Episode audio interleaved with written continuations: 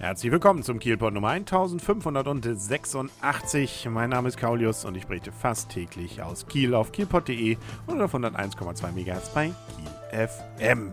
Ist zwar schon ein paar Tage her, aber es lohnt sich trotzdem nochmal darauf hinzuweisen, dass Holstein Kiel, ja, wie soll man sagen, also man darf ja noch nicht zu viel träumen, aber irgendwie sind sie jetzt doch mitten im Aufstiegskampf dabei. Und das dank, ähm, ja, eines mehr oder weniger leider auch etwas glücklichen, aber Herrgott, auch solche Spiele muss man ja gewinnen. Ergebnis nämlich 3 zu 1 bei Preußen Münster. Die Münsteraner waren am Samstag schon 1 zu 0 in Führung gegangen, nachdem sie auch völlig zu Recht äh, dann immer besser waren. Also das Ergebnis war dann erstmal in der 36. okay.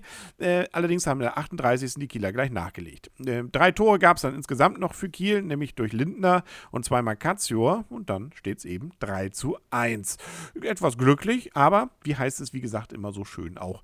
Auch solche Spiele muss man eben gewinnen. Und das bedeutet zwar, dass sie noch nicht auf dem Aufstiegsplatz sind, aber doch immerhin nahe bi. Also das sind gerade mal noch zwei Punkte. Und das Schöne ist, äh, sogar drei Punkte bis zum direkten Aufstiegsplatz übrigens. Das Schöne ist, dass wir gleich am Freitag nachlegen können. Da kommt nämlich Rot-Weiß Erfurt nach Kiel. Die sind zurzeit Zweiter äh, mit drei Punkten eben mehr als Kiel. Äh, und da könnte man dann also ja, schon mal wieder einen schönen Schritt weitermachen. Das lohnt sich also, dieses Flutlichtspiel dann am kommenden Freitag in Kiel entsprechend denn zu würdigen und ins Stadion zu kommen. Los geht's um 19 Uhr. Ja, und wenn wir schon am Wochenende sind, äh, der ein oder andere Besucher der Kieler Innenstadt wird schon gemerkt haben, da ist einiges aufgebaut. Das hat natürlich auch seinen Grund, nämlich der Umschlag steht direkt vor der Tür. Mit dem Highlight natürlich, dass der Sonntag mal wieder verkaufsoffen ist, aber auch drumherum gibt es wieder eine Menge. Es war ja der Umschlag jetzt nicht ganz klar, ob er denn wieder stattfindet und ich glaube, da ist auch ein bisschen was noch mit heißer Nadel gestrickt, aber es wird wohl doch wieder alles so fast, wie wir es dann bisher auch schon kannten kannten. Das neue Konzept soll dann ja erst im nächsten Jahr greifen. Äh, das heißt, wir haben aber auch viel eben von dem, was den Umschlag positiv denn auch ausstellt.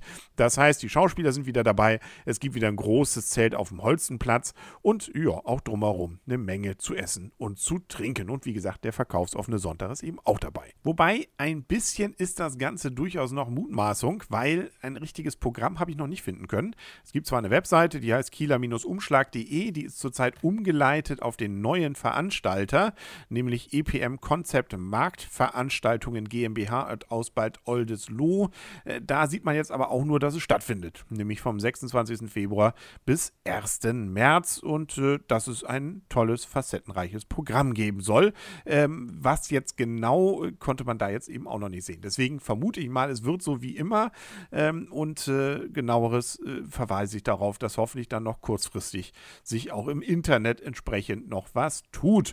Ähm, die genauen Öffnungszeiten beziehungsweise da, wo was los ist, wird Donnerstag bis Samstag wohl 10 bis 23 Uhr und 10 bis 19 am Sonntag sein.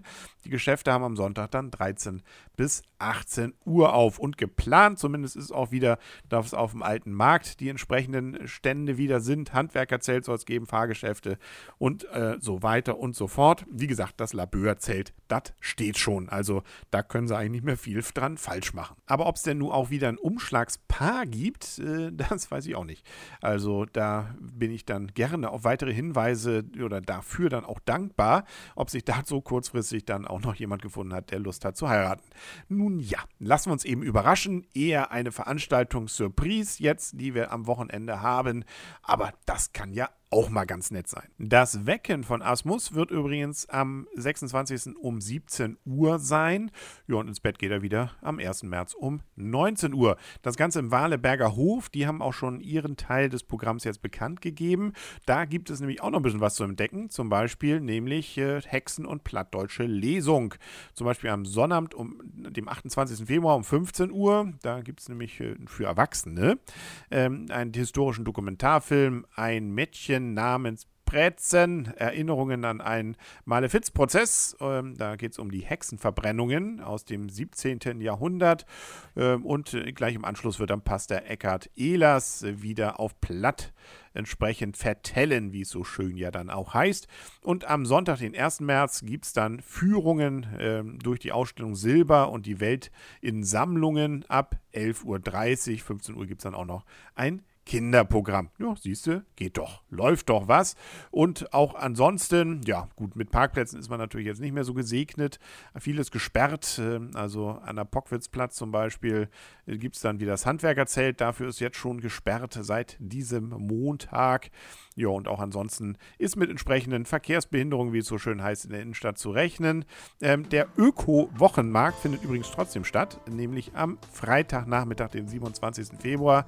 Ähm, dann stehen die Händler aber nicht auf dem Asmus Bremer Platz, sondern gegenüber in der Hafenstraße. Nur, dass Sie es und ihr es mal gehört habt. Das war's für heute erstmal mit dem Kielpot. Wenn es Neues dazu gibt oder ich weiteres rausfinde, dann morgen mehr. Bis dahin alles Gute und tschüss.